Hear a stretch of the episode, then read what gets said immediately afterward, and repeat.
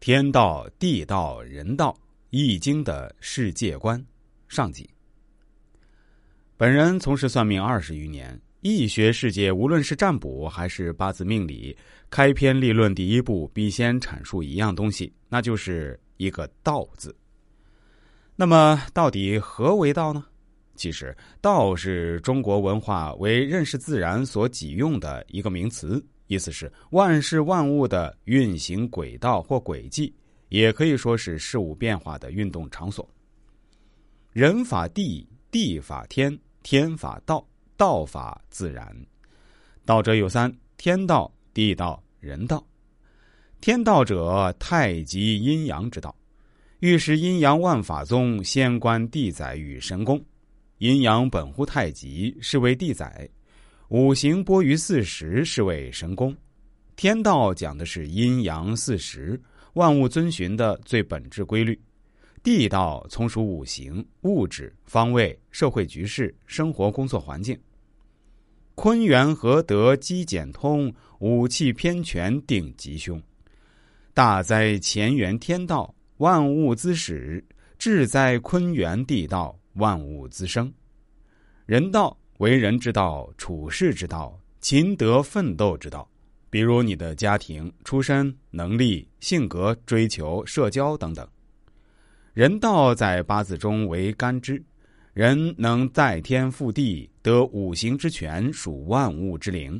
因此，命理探索必须遵循天地人顺序的格局之道，顺应阴阳五行之气，气定大局，行论细节。天地阴阳之气通过四时月令流通于干支五行之间，五行之顺与背意味着吉凶。所以，人的八字最好的状态是五行在四柱之间的流通转化，生生不息；五行偏枯，四柱缺陷，则是大忌。同理，日常生活中，我们为人之道，必先在遵循天地之道的基础上，行使每个人的智慧和主观能动力。而大部分人却模糊了天地之道和人道的先后顺序，因此错误的判断了对自己、对时局、对大事的认识。比如，天时地利人和，谋事在人，成事在天。这里的人即为人道，而天即天地之道。天地之道是优先于人道的，并且天命并非宿命，而是凌驾于人类命运之上的规则法律。就是说，面对自然规律，人类渺小至极。比如“生死有命，富贵在天”，出自《论语·颜渊》。颜渊就是颜回。颜回，公元前五二一年至公元前四八一年，尊称颜子，字子渊。